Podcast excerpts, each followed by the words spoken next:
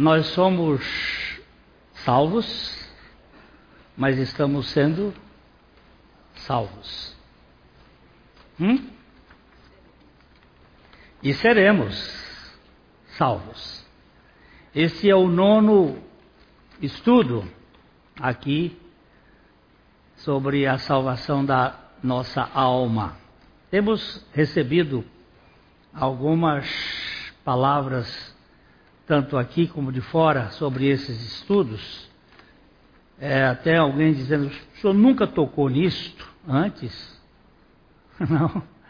Nós falamos muito disso como a mortificação da natureza terrena, fizemos uma série de estudos sobre esse assunto, a mortificação da natureza terrena.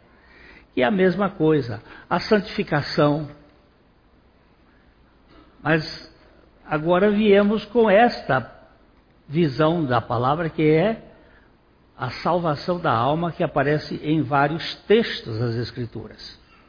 Porque cremos que o homem é tricotômico, foi criado tricotômico, e ele passou a ser dicotômico com a morte do espírito. Ele ficou sem a vida espiritual a partir da queda. E é isso que a gente tem visto que na regeneração, no novo nascimento, começa a voltar um novo homem de forma diferente.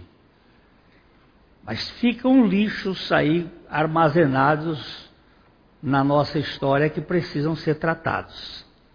E aqui nós temos esse nono estudo com o texto de Romanos 13, 11, que diz: E digo isto a vós outros que conheceis o tempo, já é e vos despertardes do sono porque a nossa salvação está agora mais perto do que quando no princípio cremos. Você vê que o apóstolo Paulo está dizendo aqui aos crentes de Roma: Vós que conheceis o tempo. Aqui embaixo nós vamos falar que tempo é esse, porque há as duas palavras gregas para tempo, que é Cronos, o meu relógio mede Cronos, e kairos, que é um tempo qualitativo. Eu tento explicar isso desta maneira. Quando um pé de pêssego, por exemplo, é, flora, ele flora de uma vez. Ele arrebenta todas as flores ao mesmo tempo. Mas os, os, os pêssegos não amadurecem todos no mesmo tempo. Ele fica coberto de pêssegos depois, porém, do primeiro amadurecer ao último leva de três a quatro meses. Por quê? Depende do lugar onde ele está se está mais próximo da terra, se está mais escondido, se está mais fora, perto do sol. Isso vai depender muito da luz, da, do geotropismo, do, da camuflagem.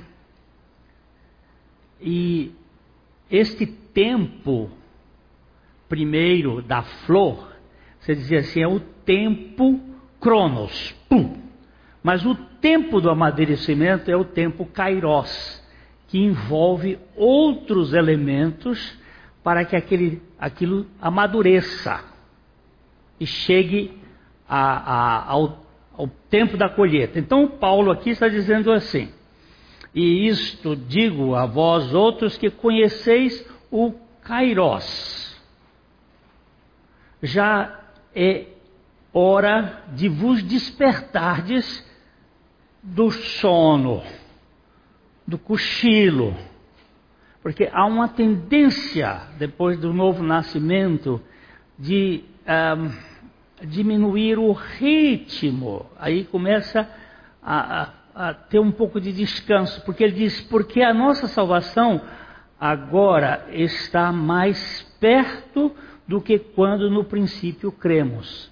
Aqui ele usa a palavra salvação na sua globalidade,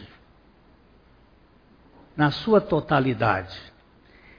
Muitos acreditam que a salvação é apenas o novo nascimento. De fato, o novo nascimento é salvação, sim. Mas é a primeira fase da salvação na história do, do homem caído. Não devemos encarar a salvação apenas como novo nascimento, pois há outras áreas do ser humano que carecem de salvação. Temos que vê-la em sua maior abrangência.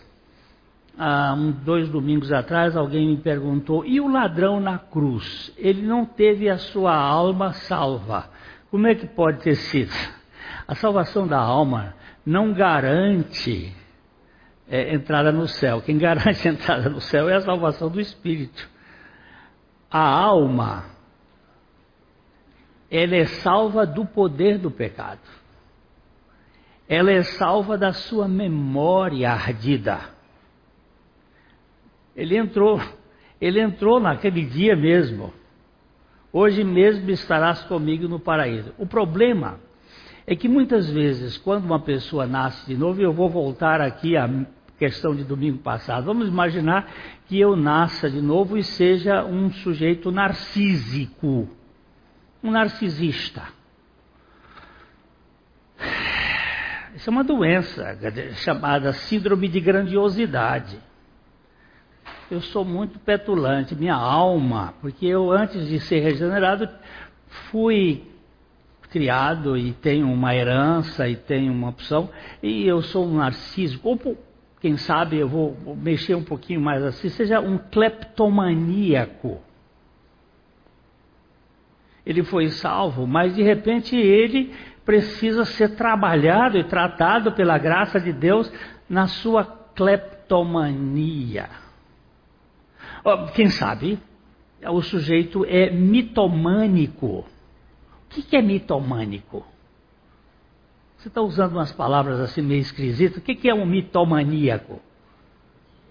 É o potoqueiro, contador de história, de vantagem, mentiroso, idealista. Ele tem, tinha uma alma muito raquítica, às vezes num ambiente familiar que foi criado é, pisoteado, e ele quer ser grande, e ele não consegue ser maior, ele sobe numa árvore para ser visto por Jesus. Isso é uma figura, um zaqueu da vida. E aí o sujeito idealiza alguma coisa, fica lá, chama atenção. Tinha um irmão que era muito simples, mas ele dizia que era filho de uma família nobre. Isso era uma projeção. Um dia eu conversando com ele, eu disse: oh, vou botar um nome aqui inventado, ô oh, Zacarias, desce da árvore, nem Zaqueu eu chamei. Desce da árvore, rapaz, vamos ficar aqui no chão, vamos ficar menor. Estude, por favor, com cuidado, o livro de Jó.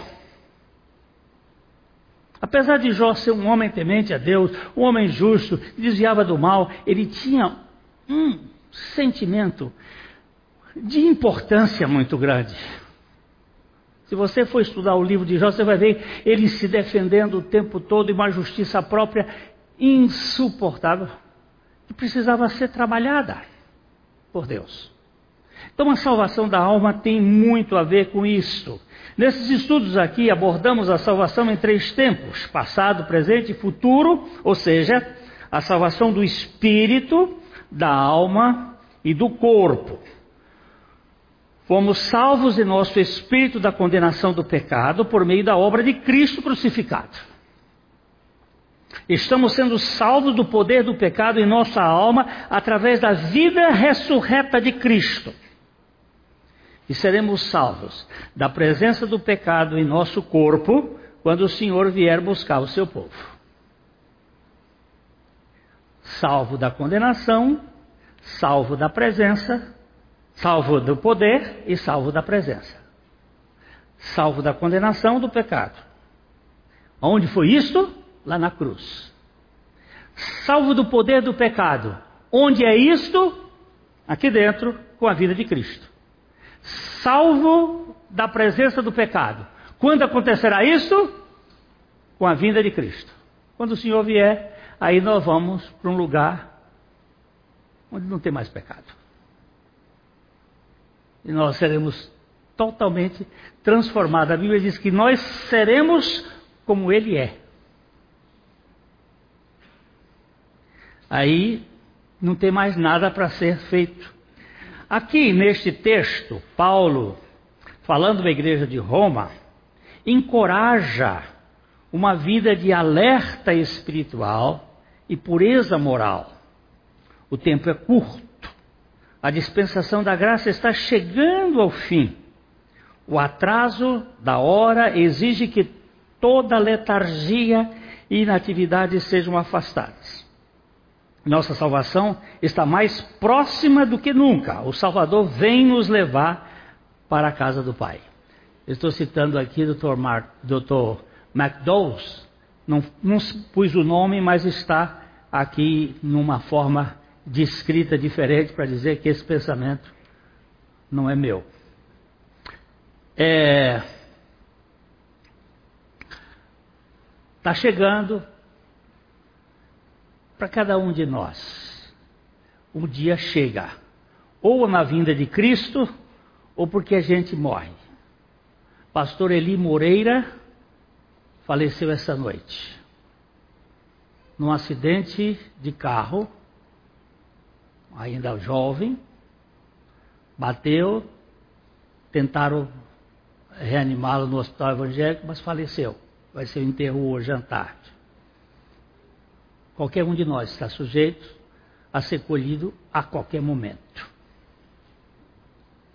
Certo? Então, é preciso despertar do sono.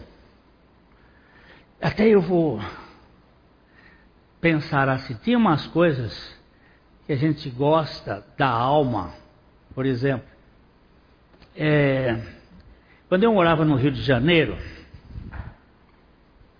eu quase não perdia os jogos do Fluminense. Se era jogado na Laranjeiras ou se era jogado no Maracanã. Eu gostava daquilo. E hoje eu fico pensando, mas perdi, eu falo, por que, que foi isso? Tem prazer nenhum. Se não me pergunta, eu digo, eu sou fluminense. Mas quantos jogos você viu do Fluminense? Nenhum. O ano passado, nenhum. E o ano atrasado? Nenhum. E o ano retrasado? Também nenhum. E por quê? Não tem mais prazer. O que, que aconteceu? Não sei. Eu sei que acabou aquela, aquela coisa.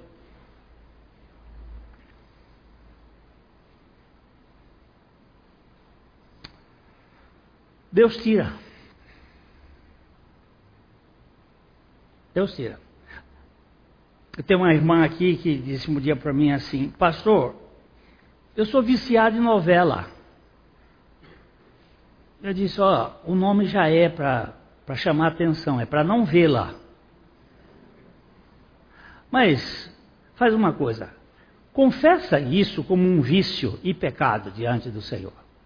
Senhor, eu, tô, eu perco tanto tempo vendo novela, bobagem. Não, não tente tirar. Ponha isso diante do Senhor. E passaram-se uns meses, não sei quantos, não me lembro. Mas só me lembro do dia que ela disse assim, pastor, foi como tirar com a mão. Arrancou a raiz.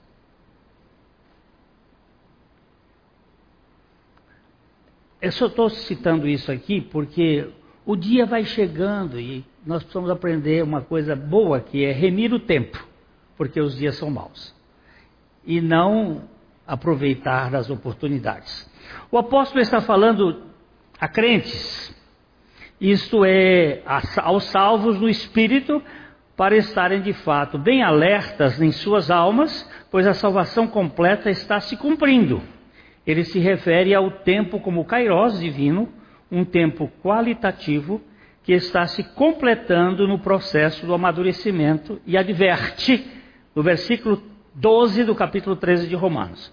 Vai alta a noite e vem chegando o dia. Deixemos, pois, as obras das trevas e revistamos-nos das armas da luz. Tá chegando. Tá chegando. Ó, falando assim bem baixinho. O que será aquela parábola das dez virgens? Dez virgens, cinco prudentes e cinco nécias. Só impressão. As cinco nécias não vão passar pelo arrebatamento. Creio que elas vão passar pela tribulação. É. Apenas interpretação. Elas eram crentes? Eram, eram virgens. Tem uma turma que fica. Hum? Elas tinham um pouco de azeite, mas o, o azeite era pouco. É, elas estavam lá e eram virgens. É só uma impressão. Vamos, vamos procurar o Espírito Santo para saber o que, que significa? Porque elas eram virgens. Só que cinco esperavam pelo noivo.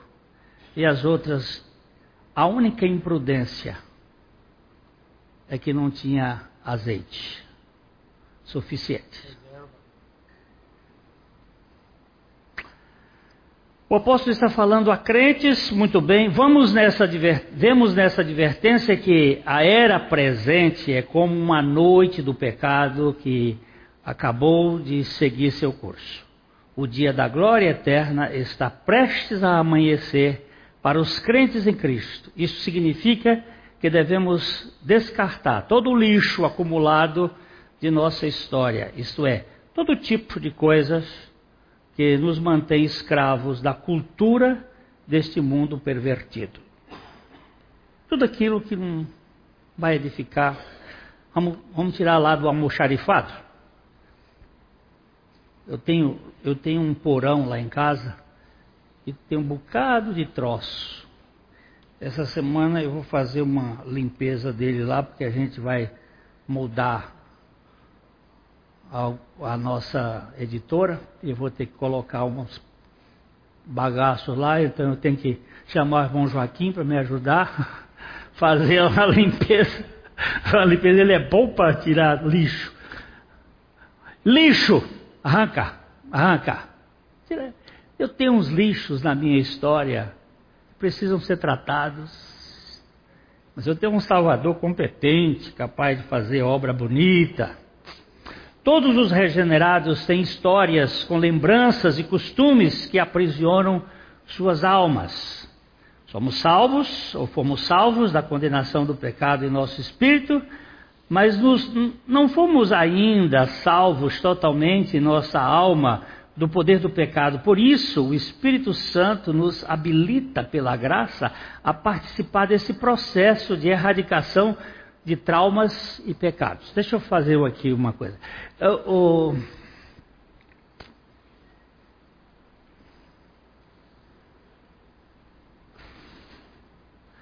você tem você tem vergonha das coisas? Tem. Você tem timidez? Você sabia que timidez é pecado? Domingo passado você viu, né? Pois é, e isso a gente carrega na alma. E isso precisa ser tratado. Isso precisa ser tratado.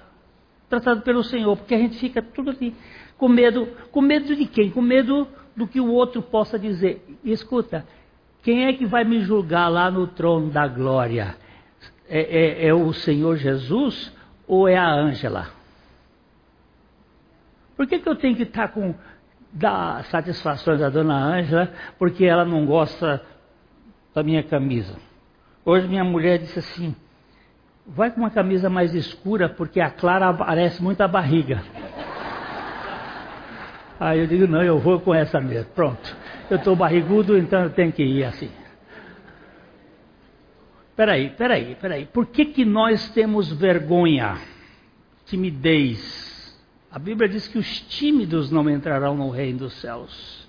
Eu sempre fui muito tímido, muito envergonhado, porque aí eu encontro todas as razões. Eu fui abusado, eu fui o último filho, eu fui aquilo, eu fui aquilo outro, super. E daí? E minha alma vai ter que viver assim, como Gabriela? Eu nasci assim, eu cresci assim, eu vivi assim, Gabriela! E aí? Vai ser que ser assim? Ou Deus será que é poderoso para salvar minha alma dessa timidez adoecida?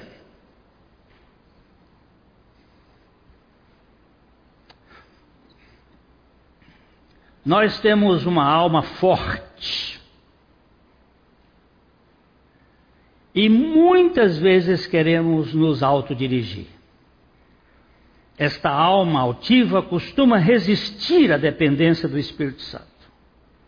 Agimos por conta própria e não nos submetemos ao governo do Senhor. Por isso, precisamos de quebrantamento do alto e de uma boa disciplina. A Trindade vai agir em nosso espírito e nós vamos paulatinamente abrindo mão das obras das trevas com o objetivo de revestirmos-nos das armas da luz. Ali no meu gabinete, eu tenho uma luz quente e uma luz fria, uma luz mais pálida e uma luz mais fria. Quando eu quero conversar com um fóbico, com um tímido, com um medroso, eu apago todas as luzes e deixo assim uns três minutos de luz apagada. Aí entra um pouquinho de luz ali pela janela, um pouquinho assim, aí vai, vai, a a pupila vai dilatando, procurando luz, mas ali está escuro. A gente só vê as silhuetas, vê. Aí depois eu acendo aquela mais fraca, acendo, aí já fica melhor, depois eu acendo a mais forte.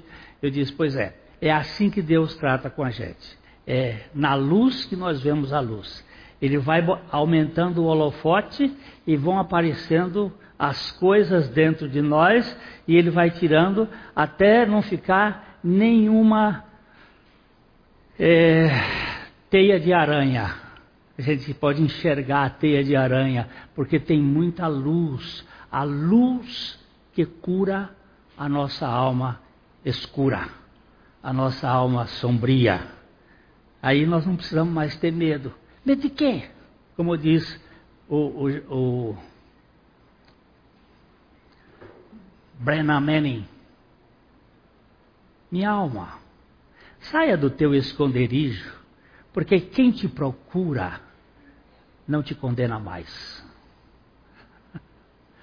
Saia do teu esconderijo, boba, porque quem está te procurando não é o carrasco, é o médico ferido que quer sarar você. É... Então, o apóstolo afirma nos versos 14, 13 e 14, ele diz: Andemos dignamente, como em pleno dia, não em orgias e bebedices, não em impudicícias e dissoluções, não em contendas e ciúmes, mas revestivos do Senhor Jesus e nada disponhais para a carne no tocante às suas concupiscências. Isso aqui até um dever de casa, mas eu não gosto da palavra dever de casa. Como é que a gente pode dizer para coisa que você vai fazer em casa que não é dever? O prazer de casa. Você pode pegar esse texto e ruminar. Andemos dignamente como em pleno dia. o, o imperador imperador Glenn, agora você não está lembrando quem foi ele. Mas ele perguntou para um cristão: Mostra-me teu Deus, que eu te livro da condenação dos leões. Aí o, aquele cristão chamou para ele ir para a praça em Roma ao meio-dia. Aí ele disse: Onde está o Deus? Ele disse: Olha lá. O imperador tentava olhar o sol a pino e ele apontando no rumo do sol. Olha lá. E ele olhava e não aguentava o sol. Ele disse: Eu não consigo olhar. Ele disse: Se você não consegue olhar uma criatura dele, como é que seria se você olhasse para ele? Se você não consegue olhar para um solzinho de quinta grandeza, o que seria você olhar para o Criador de toda a luz? Porque Ele é a luz. Mas Ele não é uma luz destrutiva, ele é uma luz restauradora. É a luz que vai tirar o medo, a vergonha, a culpa. E aqui, andemos em plena luz, não em orgias e bebedices. Olha, isso é Roma. Sabe qual era um dos prazeres de Roma? O sujeito comia, comia, comia, comia, comia. Lembre-se, não havia garfo nem faca. Se comia pegando com a mão. Comia, comia, comia, comia, comia, comia, comia. Depois pegava uma pena de pavão, enfiava na garganta, vomitava para comer de novo. Orgias e bebedices.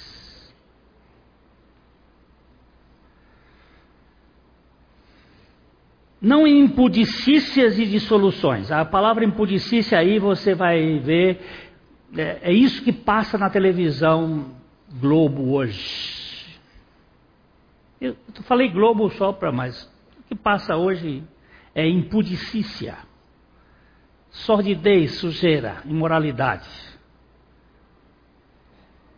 E aí, contendas e ciúmes, mas ele diz: ó, oh, revestivos de Jesus Cristo. E nada disponhais para a carne no tocante às suas concupiscências. Esse texto que estamos abordando de, da carta aos Romanos foi a passagem que o Espírito Santo usou para salvar Agostinho de Hipona, o chamado Santo Agostinho. Esse jovem tinha uma mãe piedosa e um pai pervertido. Mas o pior era a sua natureza perversa. Ele era um pecador sórdido. Há pecadores que são nobres, gente fina, embora esteja irremediavelmente perdido, fazem parte de uma elite moral. Porém, há um bando de depravados que não tem nada favorável. Pecador não é questão moral, pecador é incredulidade. Antes de qualquer coisa. Você vai encontrar pecador bom, gente fina. Gente, mas que tem uma vida ganha de 10 a 0 da maioria dos crentes. Gente íntegra, proba. Inatacável. Mas tem pecador e quando morrer vai para o inferno. Viu? Não salva ninguém, porque ninguém é salvo pelas obras. Vai ser salvo pela graça e pela fé em Cristo. E tem pecador que é da pá virada mesmo. E Agostinho era um desses. Ele, ele chegou a dizer que ele tinha relações com 16 mulheres numa mesma noite. Não sei se era além disso mentiroso, mas de qualquer forma, ele, ele chegou a contar essa história e não, nada o satisfazia.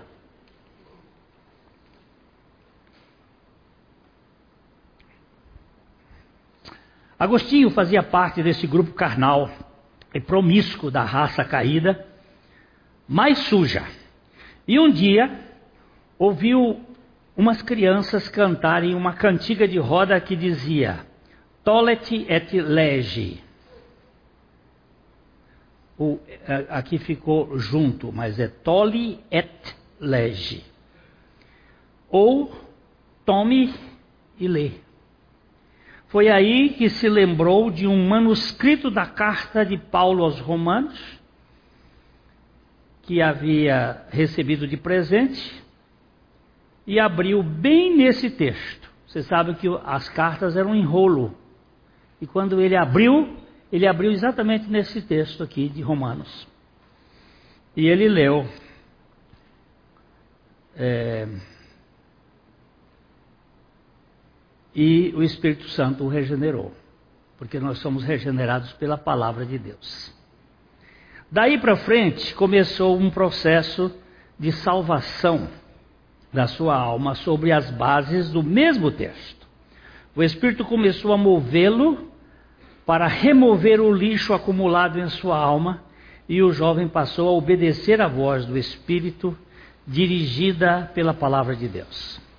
Paulo exorta aqui aos crentes em três áreas que se livrassem dos entulhos da alma e que caminhassem, ou que caminhem a passos firmes como com a luz do dia. Nada de sombras e esconderijos, nada de exageros e falta de sobriedade, nada de festas movidas a embriaguez e galhofaria, nada de ilicitude sexual, nada de excessos e libertinagem, nada de luxúria e ultrajes, nada de troça provocações, disputa, partidarismo, rivalidades, contendas e ciúmes. Nada disso. Vamos jogando fora. Toda impureza do trato passado, toda sujeira dos costumes antigos, todos os resíduos da velha cultura precisam ser despojados do almoxarifados da alma. É preciso uma faxina diária e permanente neste processo da salvação da alma. Não há mais lugar em nosso ser para coisas mofadas e cheias de ácaro. Precisamos sempre de ares renovadores ou renovados.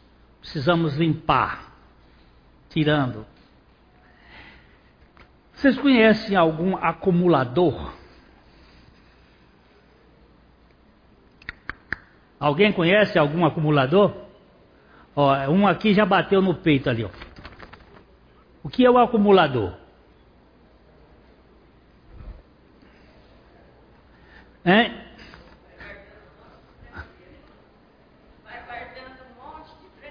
Guardando.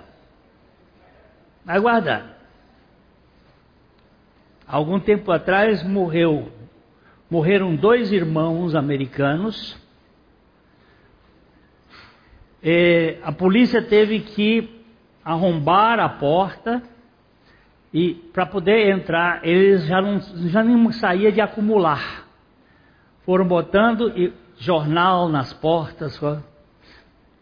A casa era empesteada de sujeira de água, nunca limpava mas é muito mais comum do que a vã filosofia capaz de explicar o tanto de acumuladores.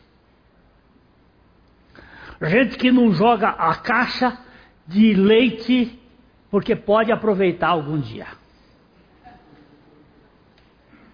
Todo parafusinho que acha, guarda.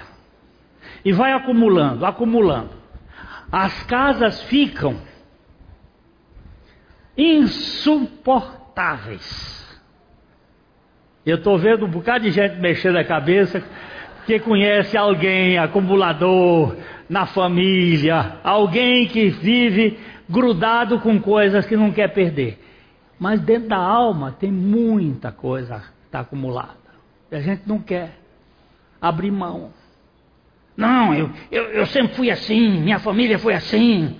Meu amigo, Deus quer limpar a gente. Toda a impureza do passado.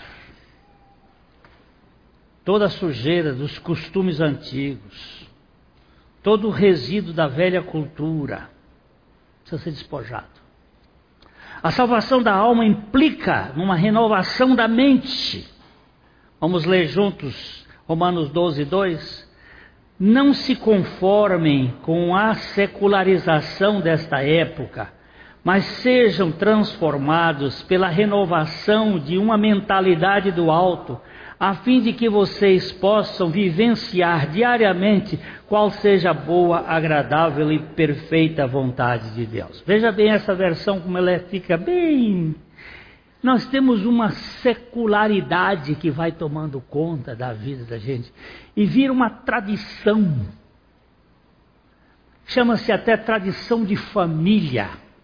Certas coisas de comando, de adoecimento das pessoas. Deus me livra. O termo grego renovação denota um processo contínuo pelo qual o ser humano se torna mais parecido com Cristo, os, e, em cujo processo ele é um cooperador com Deus. É, não é só o Espírito Santo que vai fazer. O Espírito Santo vai fazer, mas eu vou cooperar com ele para sair tirando esse entulho e colocando neste lugar algo limpo, puro, perfeito. Não posso é, guardar certas coisas. Por exemplo, mágoa é uma coisa boa? Hum? Quem aqui não já foi ferido? Levante a mão. Nunca foi ferido. Muito bem. Então, nós somos um auditório de gente que já foi ferida. Ou por pai, ou por mãe, ou por avô, por sogra, por marido, por esposa, por patrão, por, por gente. Dói uma ferida, uma batida? Dói. Dói. Agora, a minha Bíblia diz assim: não se ponha o sol sobre a vossa ira, sobre aquilo que você passou. Por quê? Porque a tendência é virar uma mágoa. E essa mágoa vira uma amargura. E essa amargura se torna em ódio. E esse ódio consome a vida. O que, é que eu vou fazer com isso? Segurar uma, uma brasa viva. Hoje puseram no WhatsApp dos homens um rapaz passando ferro numa camisa esportiva, assim no chão, ele passando ferro, o telefone, ele, ele puxa para consertar, o telefone toca. Ele pega o, tele, o, o ferro e bota no ouvido. É. Só pode ser uma brincadeira de qualquer modo, mas tem, a coisa está tão, tá tão presa nesse coisa que você até atende com o ferro no ouvido. Escuta uma coisa: como é que você está com amargura na sua vida? Eu sempre uso a figura da sogra porque é a que mais sofre nesse mundo, é a bendita sogra. Mas não é sogra só, não.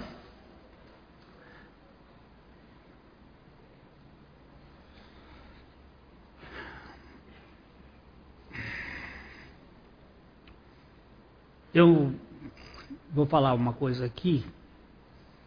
Nunca tinha chorado num, num atendimento na minha vida. Mas há poucos dias atrás eu chorei. Atendendo uma mãe que abria o coração porque as duas filhas foram abusadas pelo marido, pelo pai das crianças. Então, meus irmãos, a coisa não é tão simples assim. E o número no Brasil chega a ser um terço da população de abusados. Ou por familiares, ou por amigos ou por estranhos. Um terço, um terço, um terço de um terço da população brasileira. E essas almas estão como? Como é que você acha que elas estão? Mesmo sendo crentes em Cristo Jesus, sendo salvas. Como estão essas almas? Sangrando? Sofrendo?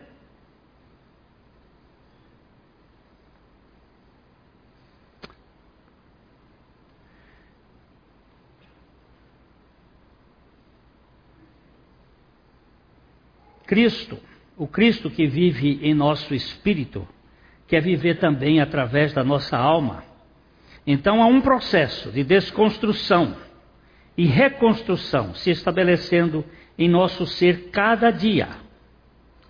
Somos permanentemente renovados em nossa mente por meio de uma parceria onde o Espírito Santo age e nós reagimos obedecendo a palavra de Deus. O problema é a dureza de nossa alma. Em razão de nossa vida pregressa, a alma traz um histórico de autossuficiência e independência que não é fácil de ser apagado. Todo aquele que aprendeu a viver pelo poder da alma não desaprende de uma hora para outra.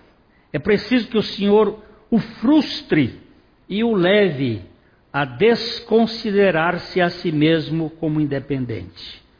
Muitas vezes os sofrimentos são benditos. Quando um irmão diz assim, conta às vezes um, um caso, eu estou sofrendo, eu, tô, eu digo, Senhor, faz sofrer mais.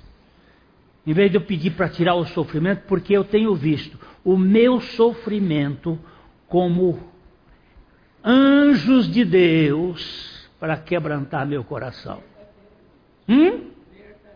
Verdadeiramente.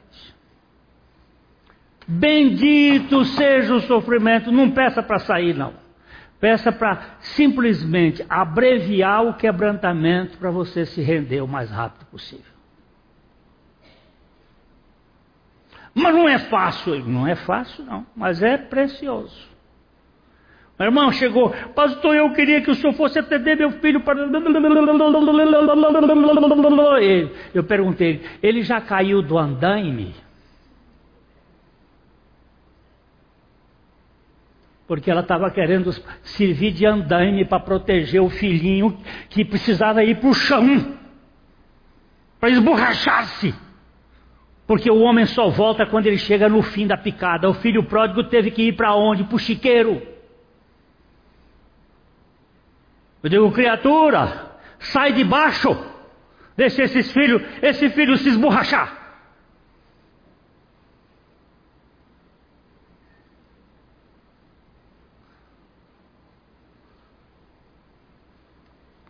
Nós queremos fazer uma espécie de proteção, mas Deus sabe como quebrar uma pessoa.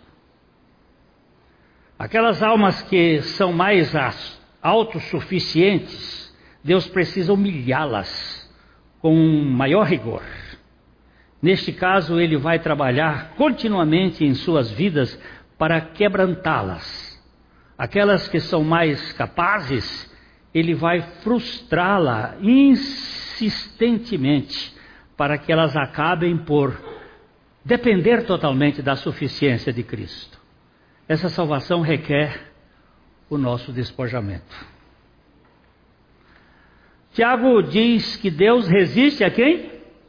Aos soberbos. Ele não diz que Deus é indiferente, nem deixa isso para lá. Há uma forte oposição de Deus ao estilo arrogante da alma. Ele vai tratar o orgulhoso, o orgulho deles, com um golpe atrás do outro, até que cheguem ao pó.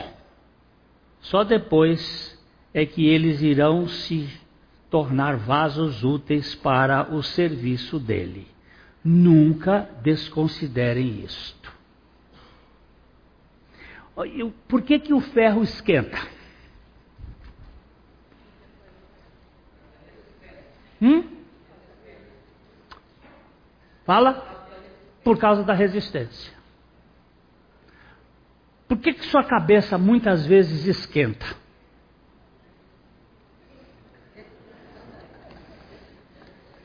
É Deus está resistindo à sua soberba, à minha. Aquele, aquele objetivo ali foi Deus colocando para mostrar quem nós somos de fato. Aí você diz assim: Eu estou aqui. Hum, bendito problema que Deus mandou para mostrar quem nós somos. Oh, coisa boa! Mas eu não sou assim, não. Isso aqui foi uma coisa esporádica alma safada. Bichinha complicada essa alma. A salvação.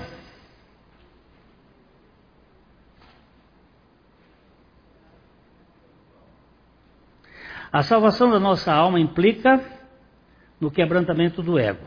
Não mais eu, mas Cristo é a chave do processo.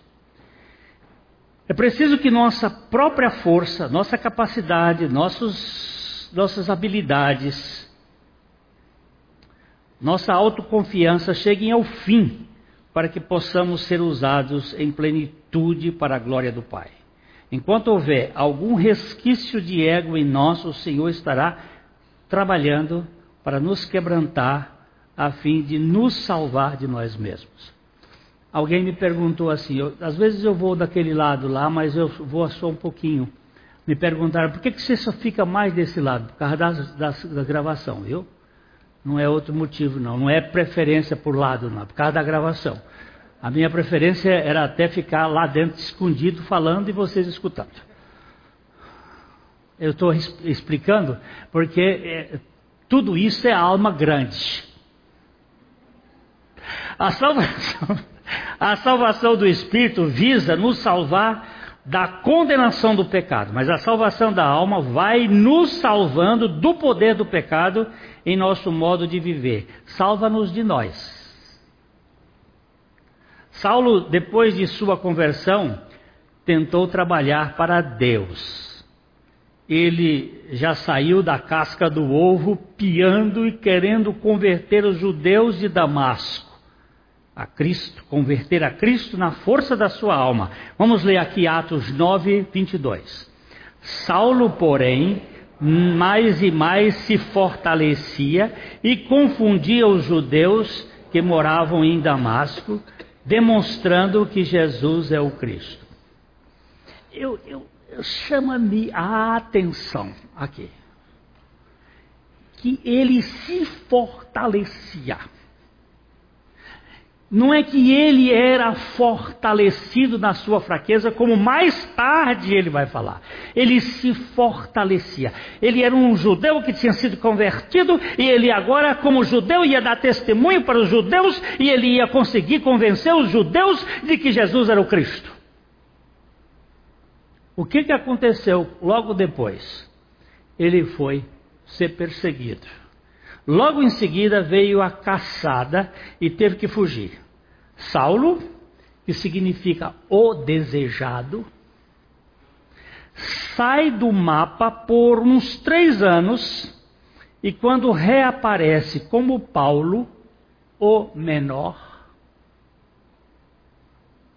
o nome Paulo significa o menor, de Saulo, o desejado, para Paulo, o menor, voltou com outra cara e postura. Agora não quer mais trabalhar para Deus, pois percebe Deus trabalhando nele e por meio dele. A sua alma havia se tornado pequena, menor. Saulo sumiu. Cristo apareceu em Paulo. Você, você presta atenção como a Bíblia é ela pega a gente nas, até nos nomes. O que que precisa sair? Precisa sair Glênio. E quem que tem que aparecer? Cristo em Glênio. Não mais eu, mas Cristo. Vejamos o que ele disse em, em 1 Coríntios 15, 10. O que agora sou, porém, deve-se inteiramente à graça que Deus derramou sobre mim e que não fui inútil. Trabalhei com muito mais dedicação que qualquer outro apóstolo. E, no entanto, não fui eu, mas Deus que, em Sua graça, operou por meu intermédio. Você vê como é diferente? Quando ele diz assim, eu conheço um homem que há 14 anos foi arrebatado até o terceiro céu e viu, ouviu coisas inefáveis que são, eh, não são possíveis a dizer aos homens, mas para que tal homem não se ensoberbecesse com as grandezas das revelações, foi-lhe posto um espinho na carne, um mensageiro de Satanás para lhe esbofetear, a fim de que não se exaltasse. Quem botou aquele mensageiro de Satanás na vida de, de Saulo? Deus. Para quê? Para humilhá-lo. Para quê? Para que ele dependesse de Deus. Aí ele faz o cântico mais lindo da vida dele. Ele disse: A minha graça te basta, porque o meu poder se aperfeiçoa na fraqueza. De boa vontade, eu me glorio nas minhas fraquezas. Porque quando eu sou fraco, aí é que eu sou forte. A salvação da alma tem esse propósito. Talvez João Batista nos dê a pista. Em João 3,30 ele diz: Ele deve se tornar cada vez maior e eu cada vez menor. Quanto mais elevado estiver o homem na graça, menor ele será aos seus próprios olhos, disse Charles Spurgeon. Ok? Salvação da, da alma tem a ver a isso tem a ver com isso. No, no tratamento de Deus em nós, para que Cristo seja visto e nós sejamos desaleja, desaleja, desalojados de nós mesmos. Senhor, obrigado pela tua graça, obrigado pelo teu Espírito e o Senhor que começou uma boa obra em nós, em mim, o Senhor vai completá-la até o dia do teu filho Jesus. Nós pedimos que o Senhor trate com cada pessoa aqui, curando as suas dores, as suas feridas, com aquelas mãos feridas do Senhor Jesus. Almas sejam curadas por ti, para que Cristo Jesus seja o tudo em nossas vidas. Em nome do Senhor. Amém.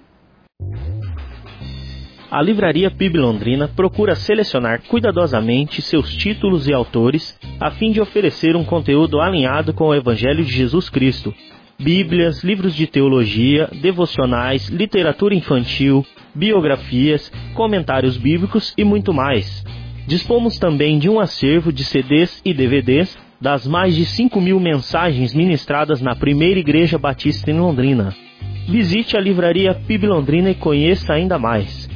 Livraria PIB Londrina, de segunda a sexta, das 13h30 às 18 horas. Endereço na Avenida Paraná, 76A, próximo ao Calçadão, bem no centro de Londrina. Ligue para 3372 8921 ou acesse o site www.livrariapiblondrina.com.br.